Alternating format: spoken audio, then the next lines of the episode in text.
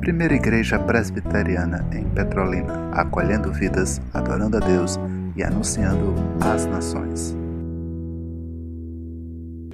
Ele fez a seguinte afirmação: Ora, todos quantos querem viver piedosamente em Cristo Jesus serão perseguidos. O apóstolo Paulo não disse talvez, possivelmente serão perseguidos. É claro e evidente que ele também aqui não está dizendo que será uma perseguição ininterrupta, uma perseguição contínua, mas que essa perseguição virá, virá. Possa ser que ela tenha intervalos, e de fato tem intervalos. Muitas vezes ela se apresenta com níveis de intensidade, dependendo da geografia, da região, como por exemplo, Apocalipse, capítulo 2. O nosso Senhor e Salvador Jesus Cristo se dirigiu à igreja em Pérgamo e disse: Olha, eu conheço o lugar da tua habitação. Eu conheço. Você está habitando onde tem o trono de Satanás. Como consequência, a perseguição aí está sendo pesada. E ele ainda nos dá um exemplo dessa perseguição intensa. Antipas, meu servo fiel, foi morto diante de vocês. Antipas, meu servo fiel, está lá em Apocalipse, capítulo 2, como pregamos domingo, versículo 13 Conheço o lugar em que habitas, onde está o trono de Satanás. Provavelmente, como já dissemos, uma referência ou ao altar oferecido a Zeus, ou ao altar oferecido a Esculápio, o deus da medicina, ou Atenas, ou a César, ou o pacote completo. Consequência, perseguição pesada.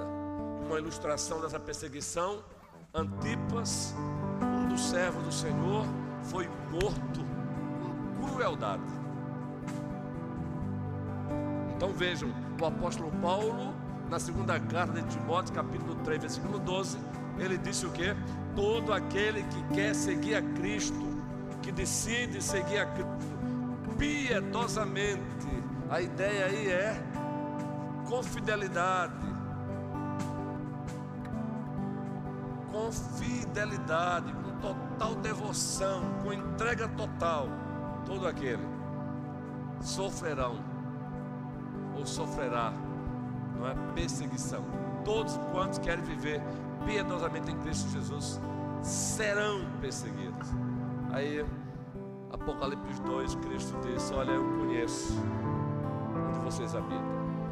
Vocês habitam onde tem o trono de Satanás. Onde vocês habitam, o paganismo tem dominado. Como consequência, vocês estão sendo perseguidos. Como fruto dessa perseguição, Antipas, o meu servo fiel, foi morto. Não é diferente. Não está sendo diferente no século XXI.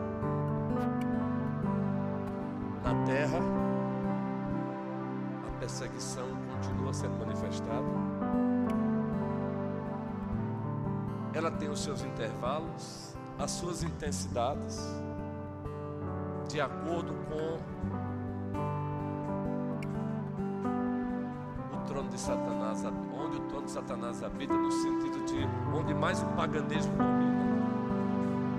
E aí, missão Portas Abertas nos ofereceu com maestria uma lista dos 50 países onde os cristãos são mais perseguidos.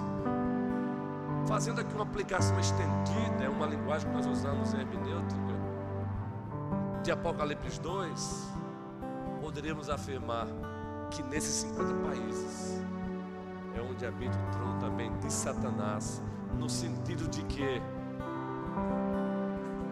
países fechados para o Evangelho.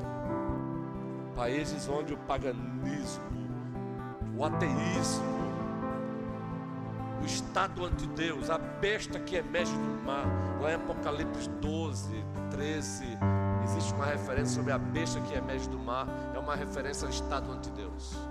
50 países. E aqui estamos para orar por esses países.